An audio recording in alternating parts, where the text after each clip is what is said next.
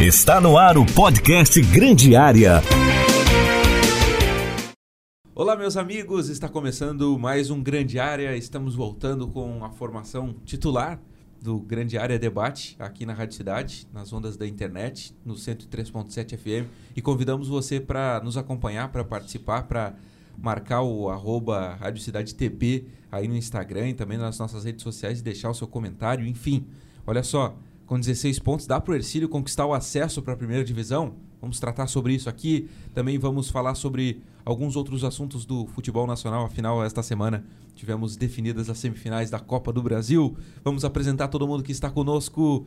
Fala, Felipe Costa. Tudo bem, Felipe? Olá, César. Olá a todos os ouvintes. Eu não sei se tu pensou nisso antes, foi de improviso, mas colocou uma rima no começo, né? 103.7 aqui na nossa eu não lembro da rima, mas foi internet. ficou uma poesia aí. Não sei se pegou da internet, como o Matheus falou. Enfim, voltamos com o podcast em vídeo e em áudio para disponibilizar aí para o nosso ouvinte. Legal. Matheus Aguiar, tudo certo? Tudo certo, amigos. Um abraço para vocês. Um bom sábado para quem está em 103.7 também nos acompanhando. Muito obrigado pela referência, né? Porque a formação titular tem a minha volta, ou seja, titular do time eu se também... chama Matheus Aguiar. Não, eu também titular. não estava. Titulares. Mas ninguém liga pro Felipe. Ah, tá, depois pode ser. Titulares, titulares, Matheus Aguiar com a camisa 10, a faixa de capitão. Eu sou o número 1. Um. Felipe, sou número 1. Um. Felipe é o figurante um. da novela, ninguém liga, não faz falta. E eu sou o banco de reservas. Né? Valeu, rapaziada, foi bom voltar. Na última terça-feira fui jogar uma pelada, os caras queriam me mandar embora de tão ruim que eu sou. Mas daí é normal, né? Olha só, o Ercílio Luz é diferente de mim. O Ercílio Luz está indo bem na Série B do Campeonato Catarinense. O Ercílio teve 19 casos de Covid-19, teve que passar por cima desses casos e jogar duas partidas e conseguiu um empate nesses dois jogos. No mais, tirando o surto de Covid, quando o Ercílio entrou em campo, ele venceu. Venceu o Barra e venceu o Navegantes fora de casa. Foi melhor que o Navegantes e conseguiu ganhar do Barra. Um jogo bem difícil no Aníbal Costa. Aí o Ercílio tem sete pontos. Faltam seis jogos para terminar a competição. E o cinco jogos, perdão, para terminar a competição, né? 15 pontos, portanto.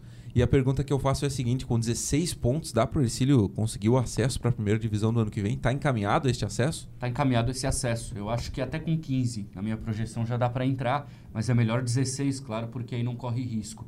E olha bem, dá para detalhar exatamente quais são esses jogos para vencer. O Fluminense de Joinville, que é um dos piores times do campeonato, no domingo, Aníbal Costa. Ganha, vai a 10. O, o jogo contra o Guarani de Palhoça, que também é no Aníbal Costa, é outro jogo para vencer, vai a 13. E aí depois ele tem a última partida, última para me fugiu agora, a última tem um Próspera, Metropolitano não, é a última é Metropolitano, mas ele tem ainda Próspera, e Caçador. Caçador. Isso aí. É isso aí. E, é, são e esses Metropolitano. Jogos. E aí ele tem em três jogos uma possibilidade de se ganhar um, ele consegue o acesso. Ele tem o Próspera em Criciúma, ele tem o, o Caçador, em... Caçador lá e aí ele tem o Metropolitano no Aníbal Costa. Se ele faz o dever de casa nos três jogos que ele tem aqui, ele já tem o acesso. Então eu acho que está bem encaminhado, embora o campeonato esteja equilibradíssimo na parte de cima, mas ele teve a sorte de pegar dois dos piores times do campeonato entre esses cinco. Então no mínimo 13 ele faz. Aí vai ser muito difícil que com esse elenco ele não consiga vencer um dos outros três jogos para chegar aos 16, que é o número mágico do acesso. Ou ainda pode empatar os três e conseguir os três pontos. Claro que vencer logo, se vencer logo o Próspera, que é o primeiro desses confrontos, já encaminha a classificação. É, ou César, tem alguns torcedores, alguma, algumas pessoas que projetam até menos que 15 pontos. Sim, sim. 13, 14, 12 pontos. O que eu acho muito difícil, até porque teria que Metropolitano ganhar todos os jogos, Próspera, os times da frente acabar ganhando todos os jogos e o de trás acabar não pontuando mais. Acho certo é isso mesmo, é o Ercílio fazer o dever de casa, vencer os três jogos que tem no Aníbal Costa e acabar chegando aos 16 pontos no mínimo, que encaminha sua classificação para a Série A do ano que vem e que pode sim também classificar para a final da Série B. Com o Guarani e com o Fluminense, eu já conto aí certos três pontos aí. Contando esses três pontos desses dois jogos, o Ercílio vai a 13. E aí, como disse o Matheus, vai precisar de uma vitória em três jogos. Ele, ele pode escolher quem que ele quer ganhar. Ele pode escolher o do Próspera, ou do Caçador, ou do Metropolitano aqui. Mas eu prefiro que o Ercílio vença o seu jogo contra o Fluminense agora, encaminha uma vitória contra o Próspera lá. É, não, é, não é fácil, mas dá para o Ercílio vencer. O Ercílio tem mais time que o Próspera. E aí depois já sacramenta o seu acesso contra o Guarani aqui. Os últimos jogos o Ercílio vai jogar se preparando para as finais do Catarinense, que aí depois provavelmente ele vai pegar o Metropolitano, né? Que é o outro ponto. Pelo investimento que foi feito, ele não pode terminar em terceiro. Ele tem que ficar entre os dois melhores para fazer a final do campeonato ele tem que, no mínimo, disputar o troféu da Série B. Se ele subir em terceiro, é bom, é maravilhoso, o time volta para a Série A, faz a sua parte, tira o peso das costas. Mas vai faltar um pouquinho pelo investimento que foi feito. Ele precisa ficar entre os dois. Então eu acho que esse deve ser o foco da equipe. E vamos combinar que ele teve dois jogos com os desfalques, né? Aquele jogo com o Camboriú, por exemplo, se ele tivesse vencido, ele tinha nove. Hoje ele tem sete. E aí tem ainda o jogo do Inter, que talvez ele poderia, no mínimo, empatar. E se ele fizesse isso, ele era líder junto com o Metropolitano. Então dá para dizer que não foi por, por problemas do próprio Ercílio Luz, que ele não é o líder do campeonato e que ele tem essa pontuação. Pelo contrário, foi pelo surto de Covid. Se não fosse o surto, ele era, no mínimo, um time que estaria um ponto atrás do Metropolitano. Porque aquele jogo com o Camboriú nem bastava o time inteiro. Se ele tivesse a dupla de zaga titular, ele já ganhava, eu tenho dito isso. O Negrete e o Iago, só eles, o Ercílio já não perderia, já não empataria aquele jogo com o Camboriú e aí hoje teria nove pontos. E o Ercílio, para ser líder da competição nessa primeira fase, depende só de si. Porque ainda tem um confronto direto com o Metropolitano. Então, se vencer o Fluminense, Próspera, é, depois vem o Guarani, o Caçador e o Metropolitano, ou também perder, o Metropolitano perder, ele ainda pode ser líder dessa primeira fase, porque ainda tem esse confronto direto. Então, ainda pode brigar pela, pela, pela primeira colocação. Tá muito bem encaminhado o acesso do Ercílio, né? E que bom que o Ercílio deve voltar à primeira divisão aí no ano que vem. Basta o time fazer sua parte dentro de campo, né? A gente viu que o time é bom, que tem boas valências dentro do grupo do técnico Rodrigo Bandeira. Até sobre isso, é, ele está tendo uma dor de cabeça, né? Aquela velha e e falada, dor de cabeça boa do técnico, né? Que todo mundo fala sobre isso. E o Bandeira tá tendo essa situação, porque ele teve vários jogadores fora. Aí os caras que ficaram jogando eram jogadores da base, né? Complementados com uma, alguns mais experientes. E agora retornou todo mundo. Voltaram os meio-campistas, voltaram os defensores, os atacantes. Ele tá tendo dor de cabeça em quase todos os setores, porque ele, como é que ele vai tirar a gurizada? Mas deu para ver já que ele, que ele ele escala geralmente os mais experientes. Né? No gol, por exemplo, o Diego foi muito bem quando o Júlio César estava com Covid. Foi o Júlio César estar tá à disposição, ele já colocou o Júlio César. Ah, e o Júlio é melhor. O Júlio é melhor, é, tem, tem mais liderança, tem mais agilidade para quebrar a bola. Isso deu para ver em Navegantes, é um time que sai mais rápido para o jogo. É um goleiro melhor, ponto final. Foi bom que o Douglas deu uma boa amostragem para ele, já pensando no estadual do ano que vem, por exemplo. Agora, o goleiro titular, ele é o Júlio César. E eu digo isso porque no estadual do ano passado, quando ele é rebaixado, ele tem troca de goleiros ao longo do campeonato. Ele tinha dois aqui, o Tigre e o Martins. E em nenhum momento do campeonato houve um goleiro unânime. Por isso que é bom você ter mais de um à disposição, principalmente para uma primeira divisão. Douglas deu uma boa amostragem. Diego. Diego, estou confundindo com o centroavante, não é? O Diego deu uma boa amostragem, mas o Júlio César é bem melhor. É, tá definido o gol então do Ercílio. Lá na frente, eu não acho que não está. E já né? vou fazer um parênteses. O Júlio César é o goleiro para a Série A. Se o time Sem subir, dúvida. ele não precisa buscar um goleiro titular. Assim como ele. A gente pode falar de outras posições. Com certeza. É, o torcedor pode ficar maluco. Já estão projetando a Série A? Sim. Os dois laterais, por exemplo. Você já tem dois laterais prontos para a Série A. Para que trazer lateral? Não precisa também. E outros atletas aí do time. Zaga, né? Zaga com Iago, Cleiton, Negrete, três zagueiros importantes. Opções também, né? Pô, tá, tá, tá, legal a defesa do sistema defensivo. Daí no meio para frente, o Ercílio tinha algum, algumas críticas, né, é, por parte da, da diretoria, que era com relação a um tal de um buraco dentro do meio de campo. E o Ercílio foi buscar no mercado o Jonathan, que foi o volante que jogou contra o Navegantes aí como titular e correspondeu, né? Correspondeu. Ele é um, é um jogador alto, tem né, um bom impulso, que era algo que o Ercílio buscava, um cara alto ali. O César é o cara que ele, o 5 tem que ser alto, né? É o Pedro é Ernesto é recla de Tubarão. Reclamação o tem que ser alto, senão não funciona. Ou seja, o Grêmio não dá certo, né? Reclamação tem lá o Matheus né? Henrique e o Darlanzinho. O, o, até um abraço para o Marcos Bonetti que nos ouve. Ele, ele, ele acha que... ah, meu Deus. Ele acha o César é um porta-voz dele agora. O que o, o Bonetti diz, ele repete aqui. Nada, ah, é assim. A gente, a gente se discorda bastante. Agora, o, o Bonetti, ele acredita que na segunda divisão você precisa ter um time mais forte fisicamente, um time mais alto. E, e, cara, não deixo de concordar. A Série B é dessa forma. Que jogo bonito que a gente viu aí, além de, de Ercílio e Barra, que foi um jogo mais de mais qualidade, assim. Mesmo assim, teve bola aérea e os gols foram nas bolas aéreas. É sempre assim, né? É sempre assim. Série B é sempre bola aérea e tudo mais. Tem te aconselhado o Ercílio bem buscou bem ele, esse cara. Então. A gente conversou ontem sobre essa questão do Jonathan, né? Eu, eu acho que o Jonathan também não sai mais do time. Eu acho que não sai não mais. Sai. Foi, fez um bom jogo lá contra o Navegantes e já imagino que não saia mais. Todo mundo falava, ah, um buraco, um buraco dentro do meio de campo do Ercílio. Acabou o buraco. O Navegantes não teve buraco. Mas olha só, dois cenários. Eu acho que o time está bem servido de, de jogadores para o meio no começo do meio campo, a parte defensiva. Ele tem o Adãozinho, que é mais de saída, ele tem o Prio, Ele tem o Dudu Sacramento e agora ele tem o Jonathan. Então são quatro bons nomes. Talvez para a Série A falte alguém.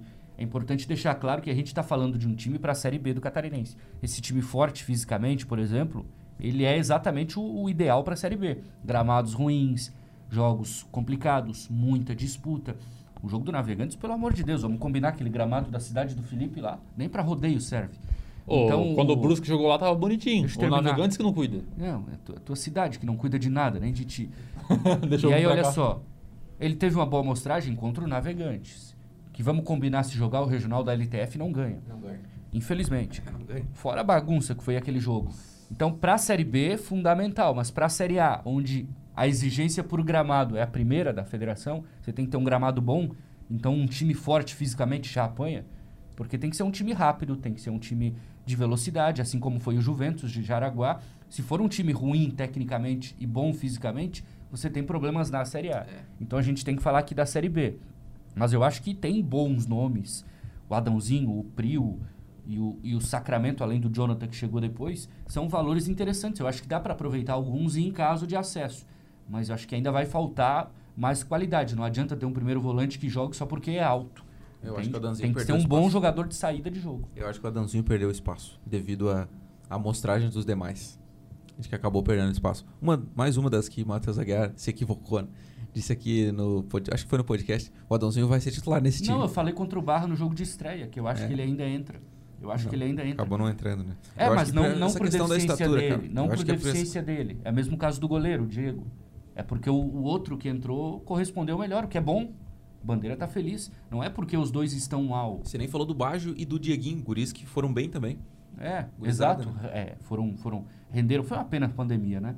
A- a- as competições de base fariam bem pro Ercílio. O time ia ter bom rendimento, o time ia ter resultado, ia ter boa amostragem desses atletas. Fez cinco no Grêmio, o Grêmio gosta de tomar cinco, tomou do Ercílio. E isso poderia gerar bons desempenhos em campeonatos de base é. e seria uma boa solução para o clube, né? A pandemia é uma tragédia para todos. É.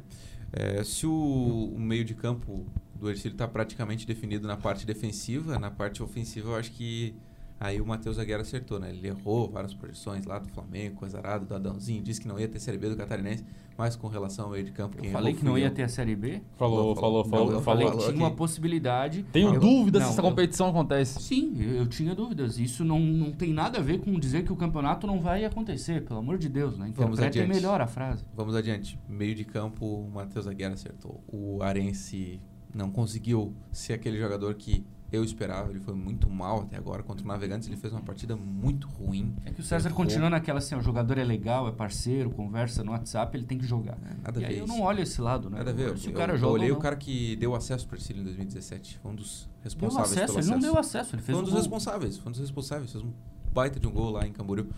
É, e agora ele não está conseguindo ser o mesmo jogador. O Rafinha passou por cima dele. O Rafinha que é o titular hoje do Ercílio. E o Matheus Arense desse jeito para a Série A. Olha, ele, ele não serve de jeito nenhum. Acho que nem o Rafinha pra ser o 10 do time. Acho que se subir o grande nome tem que ser o 10. Tem que ser um jogador pra pensar o jogo. Todo bom time da Série A tem um bom camisa 10. Hoje pra primeira divisão eu não vejo nenhum dos dois pronto. Não sei o que vocês acham. Pra Série B, ok. Mas pra Série A você precisa ter um jogador ali que coloque a camiseta, que organize o time, que faça a equipe jogar. Primeira divisão é diferente. E eu já não tenho confiança em nenhum desses dois. É, o Arense foi muito mal até agora. E nas opções ofensivas, o Ercílio tá com várias peças, né? Em virtude também da pandemia, teve que utilizar garotos, teve que improvisar. E ele tem uma afirmação ali, na minha opinião, né? Muita gente não acha isso. Eu acho que o Wellington, embora ele tome algumas decisões erradas por ser um garoto, ele é titular do time. Foi muito bem quando jogou, muito bem. Só que ele vai ter o Tony, ele vai ter o Thiago Furlan, que mesmo com facite plantar o cara corre, que é um louco, parece que tá, sei lá, corre o jogo inteiro. Thiago Furlan muito bem. E, e- Felipe fugindo da namorada. é, parece o Felipe fugindo da namorada, Ele verdade. atrás dela, na verdade. Volta aqui com o apartamento! Mas eu acho, Olha isso, cara. mas eu acho que jogam os dois. Esse momento cômico aqui. Eu acho que joga o Furlan por um lado e o, e o- e o Wellington pelo outro. O Wellington sem bola é importante. Ele vem até o final marcar. Mais um parênteses, Matheus. E pra Série B, cara, o jogador que quer ficar jogando com bola no pé, tal É. qual o César na pelada, ele não joga. O Você jogador na Série B, ele tem que sem a bola voltar aqui atrás para pegar. também, Você vê, Matheus. como, você vê como, é, como é interessante as questões de grupo, as questões de treino, né? Porque o Ercílio contratou o, o Tony para ser o ponta esquerda e o Thiago Furlan para ser o ponta direita. A gente, mesmo que o Tony esteja à disposição, agora ele tá- vai voltar do Covid em breve, a gente não vai discutir o Tony como titular. Eu vou discutir o Wellington e o Furlan como titulares. Porque o Wellington, ele Mas mostrou o Tony qualidade. pode jogar no lugar do Wellington. Eu acho que uma vaga é do Furlan. Uma a vaga outra ela tá aberta. Não, eu acho que é do Wellington outra. Pra mim, Eu também, mas não, não seria não seria um cenário assim é, de chamar o Rodrigo Bandeira de maluco se ele optasse pelo Tony. É, Não. Não, seria o fim do mundo, entende? É uma boa competição por essa vaga também, assim como era a referência. Embora o Lucas esteja à frente, já deu essa amostragem em Navegantes. Em São João Batista, onde o Navegantes joga o campo de rodeio. Nossa, campo de rodeio é melhor. Sobre, eh, acho que eu- é um outro ponto sobre o que o Matheus acabou fa- falando do Lucas Coelho. Se ele tivesse bem fisicamente, 100%, ele seria o titular, sem dúvida nenhuma. Não só pelo nome, mas pelo, pela pouca amostragem que teve no jogo do Navegantes. Ele já entrou, que foi a estreia dele, inclusive, ele pegou, veio e já não estava fisicamente bem. Depois pegou a Covid. Daí agora ficou à dispo- à disposição do Rodrigo Bandeira. Mas já entrou procurando o jogo, ele não, não é o cara que ficou lá dentro da área. Ele ficou procurando o jogo, ia atrás dessa bola. Eu acho que ainda não entra como titular, porque não tem, não- acho que não tem preparo físico para isso. Mas nas últimas duas, três rodadas, ele pode ser o camisa 9 do Ercílio. Mas e aí, o que, que que a gente faz? Porque o Douglas fez gol na estreia, né? teve uma amostragem legal no jogo contra o Barro, um jogo difícil. O Vinícius depois assumiu a penca, só tinha ele, jogou, foi bem, fez gol contra o Camboriú, incomodou o, Laje, o Inter de Lages lá. Um jogador interessante, o, o Vinícius. E aí tem o Lucas Coelho, que, de- que nesses 35 minutos mais ou menos que ele jogou no jogo contra o Navegantes também teve uma amostragem legal. O que, que faz o Bandeira? Como é que ele vai definir esse camisa 9 dele? Tomar na dor, né? Pra, pra, pra passar Não, com ele tem que de colocar o melhor, e o melhor é o Lucas Coelho. Não tem dúvida. É mas, igual é, o mas é a amostragem que os caras deram Não, pra mas ele. paciência, o, o- o Júlio César não tinha dado amostragem nenhuma, entrou no gol, pronto. Mostrou que é melhor, o Lucas Coelho é melhor. Ele é diferente.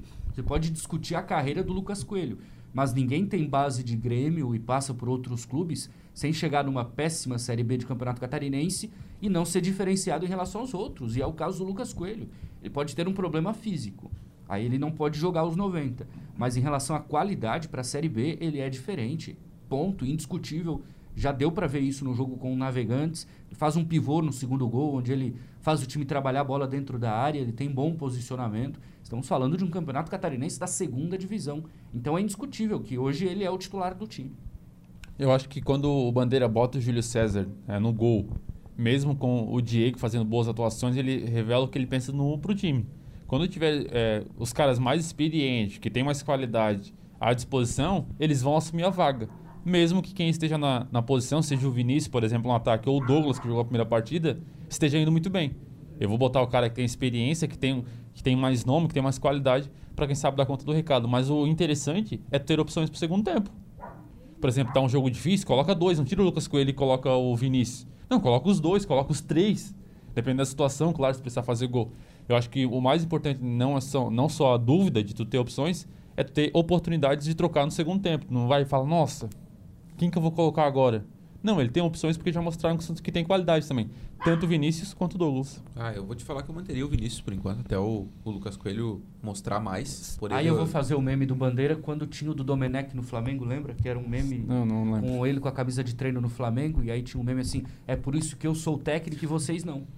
Ponto, César. O técnico é o Rodrigo Bandeira, não é o É, mas César ele não Augusto. colocou o Lucas Coelho ainda, né? Mas ele vai colocar. Ele, ele, tinha- Mas, ele poderia ter colocado contra o Navegantes o Lucas Coelho o jogo inteiro, ele colocou o Vinícius. Mas Não, é parte César, não, física, não, é eu parte disse física. repito, parte física. Agora, contra o Fluminense, se ele estiver bem, é jogo para ele entrar e fazer vários gols. Mas ele não, não- Eu não acredito que o Lucas Coelho vai titular no domingo. Eu também acho que não. Mas, e não, mas não por conta de que os outros apresentaram o melhor futebol. Por conta física. Porque eu acho que ele não tem condições de atuar 90 minutos ainda. Eu acho que o Rodrigo prefere que Mas ele. ele pode começar. Pode, obviamente. Ele, Ele... já jogou 35, cara. Ele entrou Começa. 9 do segundo tempo lá. Não acho que ele tem preparo físico para aguentar 90. É o dobro. É mais do que o dobro, César. E se tu entra com ele no começo do jogo, tu é obrigado a fazer uma substituição no segundo tempo. Tu não sabe como é que vai estar o jogo. Ah, o Ercílio é totalmente favorito. Muito. Mas não sabe como é que vai estar o jogo. Então acho que é melhor deixar ele para entrar no segundo tempo com o jogo já meio resolvido. E como o Matheus falou, se ele estiver bem, é jogo para fazer vários gols, para ganhar confiança na Série B. Eu acho que tem as duas questões. A questão física e também a questão de que os outros foram bem. Vai ser difícil ele Se- tomar essa escolha, assim. Mas se fosse Se assim, o Diego ia ficar no gol. É, se for analisar a questão do, do Júlio César, ele preferiu ali o Júlio César porque é um jogador mais, mais experiente, um jogador mais rodado e outro é um garoto. Agora no ataque tu tem dois jogadores que foram legal ali. e apenas um deles é um garoto que começou agora. O outro já tem uma rodagem legal, que é o Douglas. né? Ah, mas Então, eu, eu não sei, não sei. Vamos aguardar para ver o que, que vai fazer o, o Bandeirantes. Eu acho que ele tem essa dúvida boa, assim, que a gente está Ah, uma dúvida legal. Né? A gente está discutindo uma posição que tem jogadores que podem jogar ali na, na Série B do Catarinense, né? Bom, olha só, então o Ercílio com 16 pontos, como a gente disse aqui, certamente vai conseguir o, o seu acesso e tomara que isso aconteça. E eu tô trocando aqui um dos times que sobe, porque eu apostava em Ercílio, Próspera e Barra. Eu acho que o Metropolitano ingressou aí. Vai sobrar pro Próspera ou pro Barra. O Metropolitano já tem 10. É difícil imaginar que em quatro jogos o Metropolitano não some 5 pontos, por exemplo. né? Teve lá o problema do primeiro jogo, que eu não vou esquecer nunca, aquele jogo adiado com o Inter, na injustiça da federação. Mas eu acho que vai ser difícil tirar uma vaga do Metropolitano.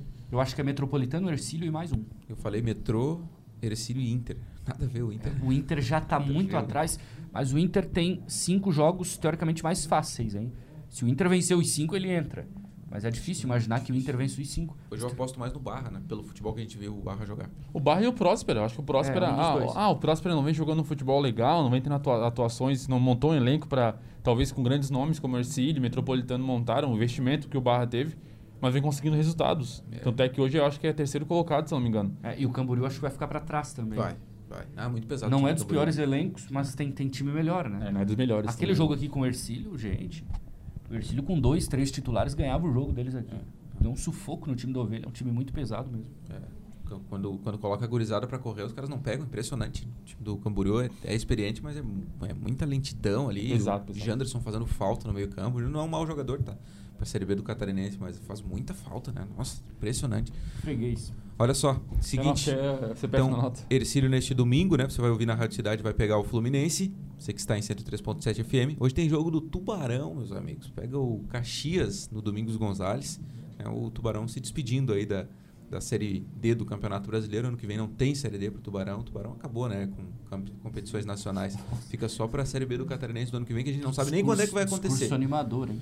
É, Copa Santa Catarina, no que Tem vem. a Copinha em janeiro. É. mas desse jeito aí, né?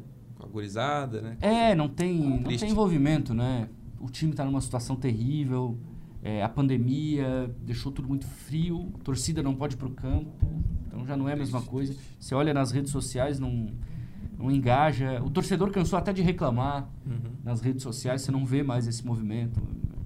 É uma tragédia, né? Uma tragédia causada pelo ex-presidente aqui, a gestão dele, que, que destruiu tanto sonho, né? E é esse fim de feira, né? Fim de feira, Fim de pega o feira. Caxias amanhã, ninguém tá ligando quase. Depois vai lá em Juí pegar o São Luís, que se todo mundo pudesse escolher para não fazer esse jogo, não ia, para não gastar, etc. CBF banca, né? É, banco, mas infelizmente é uma pena, né? E, os jogadores sofrendo, os garotos sofrendo, porque o time não encaixou. O começo até foi legal, o Isaac fez o que conseguiu, mas na hora do vamos ver ali na reta final, ninguém vai deixar ponto no caminho. Ninguém vai tropeçar, ninguém vai, vai deixar de matar o jogo. É igual amanhã aqui, ó. Você já viu como é que tá o grupo? Tá o Novo Horizontino classificado. Longe. Tá o, o Tubarão e o São Caetano morto. O Volantino não perdeu nenhuma ainda. Depois sobram cinco times para três vagas e a diferença é de um ponto. Então o Caxias vem para cá amanhã, gente, que se eles empatarem aqui, eles não entram no centenário no dia seguinte. Eles vêm para cá para ganhar ou ganhar. É a vida deles. E aí o Tubarão, coitado, vai ter problema amanhã porque o Claro time do Caxias é bem melhor. Eu acho que o que representa o Matheus falar que a, ah, a torcida não, nem reclama mais, eu acho que é essa falta de vontade de acompanhar o time, porque realmente largou, largou o E não tem claro. projeção, né? Você olha pro futuro. É, e O que, que vai melhorar, será? vai o Matheus fala muito, 2021 vai ser o pior ano. Vai ser pior que esse ano, em questão financeira, porque é o ano que tu não vai ter renda de, ah, a Série A paga muito pouco, mas paga. Mas paga. Ah, vai ter a Copa Santa Catarina pode render para a Copa do Brasil. Difícil projetar que o Tubarão possa chegar na final e ser campeão. Então, assim, 2021 financeiramente vai ser bem difícil para o Tubarão. Talvez até pior que 2020. Porque vai ser um ano de pós-pandemia, ninguém vai querer investir, mais, então é complicado. E para representar como a torcida não tá mais nem aí, eu diria assim, na última semana, semana passada, César, Matheus e ouvintes, teve o jogo no- na sexta-feira, foi contra o próprio Novo Horizontino, Novo se não me engano. Muita gente falou assim: nossa, tem jogo do Tubarão hoje, na sexta-feira? Então, assim, não estão mais acompanhando. E também não julgo. A situação do ano não é boa e já está desclassificado da Série D. Realmente uma situação lamentável. uma pena né, o que aconteceu com o Tubarão aí nos últimos tempos. E espero que na próxima temporada o clube volte. O clube está pensando na parte financeira em organizar a casa. Espero que no, no futuro isso tenha algum resultado, né? Para pensar em, em voltar para a primeira divisão. Para a gente finalizar o nosso podcast aqui, tem, Vai, fut- César. tem futsal também neste fim de semana, né? O Tubarão pega o Praia Clube. Calma, né?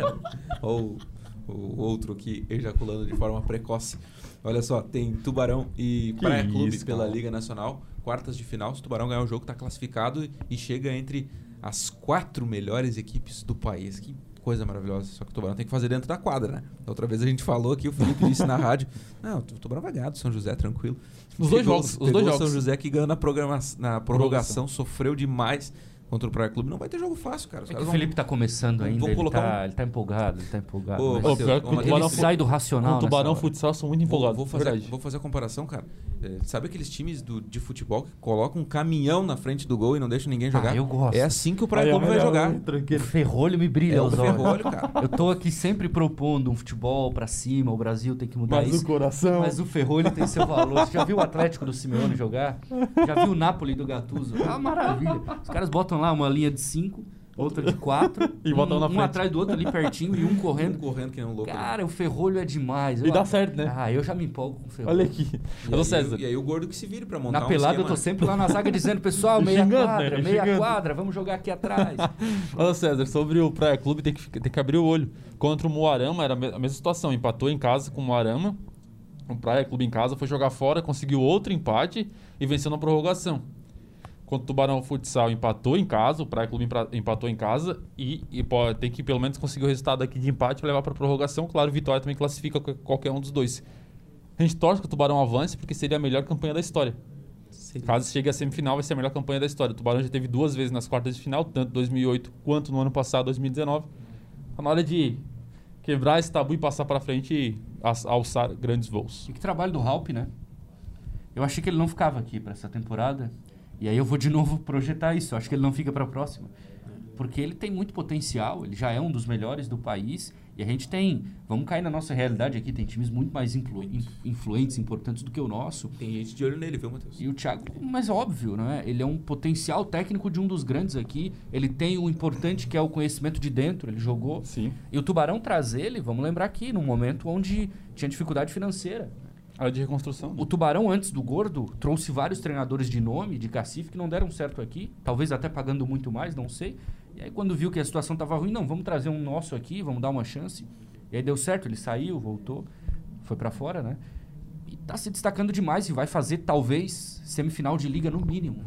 Ele é um treinador de, de pouco tempo aqui, infelizmente, mas ele, eu tenho certeza, ele vai ser um dos grandes do futsal do Brasil logo. E teve uma coisa que o Gordo melhorou bastante das últimas temporadas, parece, que é usar bastante a base. Quer dizer que ficou magro. Não. Três anos tá o gordo aqui, né? É, e- três isso anos trabalho. E assim, em 2020 é disparado que ele mais utiliza a base. Talvez a pandemia tenha ajudado nisso. Isso é importante. Evolui, né, Felipe? Ele evoluiu nesse Sim, quesito, né? claro, também evo- evoluiu bastante. questionava, poxa, por que não coloca os moleques e tal? Dizia, ah, não tava pronto. O próprio, o próprio Tubarão Futsal também deu uma reformulada na- no jeito que faz a base. Talvez isso tenha ajudado também, César. E o Pastega é um exemplo. É, quando precisou, porque como qualquer outro clube de futebol e futsal sofreu com a pandemia, sofreu com casos, botou os jogadores da, da base que estavam à disposição e deram certo, deram resultado e criaram mais opções, como a gente falou do Ercílio antes. Então acho que ele evoluiu bastante e isso também é um mérito em 2020 pro Gordo. Boa sorte ao Tubarão Futsal pra gente finalizar agora de Continuar vez. falando do futsal, porque Eu acho que o tempo acabou, né? Não, e ele assim, ele tem que ganhar o campeonato estadual. Vamos combinar aqui, né? Pô, Porque tá, ele, tá em penúltimo no campeonato. Não, mas estadual. é, ele Não, tá mas com foco na liga. Ele tá com foco na liga, infelizmente não Ele joga teve jogos sub-20. E mesmo assim tá disputando, né? Então eu acho que a chance de o campeonato estadual ser vencido ela ainda existe. A liga é difícil, a gente sabe que, que ali entre os quatro você não vai mais conseguir pegar adversário Não. do teu nível ou mais fraco, aí é só gente grande. Mas dá pra sonhar, chegar às semifinais já é um recorde para uma cidade desse tamanho, com uma pandemia. Eu acho que é fantástico se isso acontecer e dar um mérito excepcional a todo o trabalho que foi feito. E o Flamengo? Parabéns ao Tubarão Futsal, o time da cidade, o time que tá unindo a cidade em um cenário de que não é Felipe, onde o futebol tá tão mal. Ercílio na Série B, Tubarão destroçado. O futsal vem conseguindo angariar com patrocinadores, com o público. Uma coisa que talvez, vamos projetar aqui, por que não? Não dá pra pensar. Você vai em Carlos Barbosa, não tem futebol lá. Mas tem o futsal. Você vai em Pato Branco, no Paraná, é o futsal. Bicampeão, bicampeão da liga. É, você tem determinadas cidades onde a torcida está abraçando mais o futsal do que o futebol. Foi assim muito tempo com o Jaraguá. O Juventus agora que voltou, mas você vai em jogo do Jaraguá lá, tem muita gente sempre no ginásio. É Daqui a pouco eu estou projetando o Tubarão Futsal vira o, o, time de Tubarão, cara, porque o futebol tá sempre nessa aí, o futsal tá sempre lá em tá cima. Tá sempre nessa aí, todo mundo torcendo pro Flamengo. Ele tá né? conseguindo mudar a cultura aos poucos. Eu acho que isso é muito legal. Ele tá conseguindo ele está conseguindo cravar os pés aqui para aquele cara que desanimou com o futebol. Ele está vendo que no futsal a coisa é diferente. Parabéns eu não, não, não, pera, futsal, eu, não sei, eu não sei se era. Uh... Quer comentar, não, Felipe? Fica assim. Não, não precisa comentar. Como, o Matheus, ter... como o Matheus criou argumentos para ficar 25 minutos falando para não falar de Flamengo, foi absurdo, cara. Vamos não, uma, uma informação final, falando sério agora. Tubarão Futsal tá na penúltima da, do Catarinense, mas é uma estratégia comum pelo pessoal que joga a liga. Porque o Catarinense classifica quase todo mundo para a próxima fase. Então é uma estratégia normal, o Tubarão está usando sub-20 contra profissionais, vem fazendo bons jogos, não vem conseguindo resultado, mas claro, na próxima fase vai poder utilizar os. Vai, deve utilizar os profissionais e deve ir longe, deve conquistar o título estadual. Não é, Matheus? Porque assim, tá, tá unindo a cidade. O pessoal. Tá, brincadeira, brincadeira, vai, vai, vai. Um abraço, viu, Gurizada? Obrigado aí pela participação. Deu certo. Saudações flamenguistas a vocês, eliminados mais uma vez, tomaram pau do São Paulo. E é isso aí, tem que torcer pro Tubarão Futsal mesmo. O Flamengo de vocês não dá. Um abraço, Matheus. Valeu, gente. Bom fim de semana a todos. Amanhã tem transmissão na cidade. Eu quero lembrar que em 2019 o Flamengo também caiu na Copa do Brasil. E o resto da história a gente não precisa contar, né? Vai começar com isso de um novo. Um abraço, bom fim de semana. Uma vez não deu certo já, não cara. Deu, não, não né? aprendeu. Não, não bastou é, o vidente paraguaio. Felipe Costa, até mais. Matheus, César, um abraço a todos os ouvintes. Amanhã, quem está no 103.7, transmissão da, do Ercílio Luz contra o Fluminense. Tomara que mais uma vitória. É aí, o nosso querido Glauco Moretti estará na arena acompanhando as emoções do futsal e trazendo tudo para você também. Um abraço, gente. Muito obrigado aí a todos que, que ouviram, que ficaram sintonizados conosco. Né? Na semana que vem a gente volta com mais um podcast. Tchau. Você ouviu o podcast Grande Área, produção de Reginaldo Osnildo.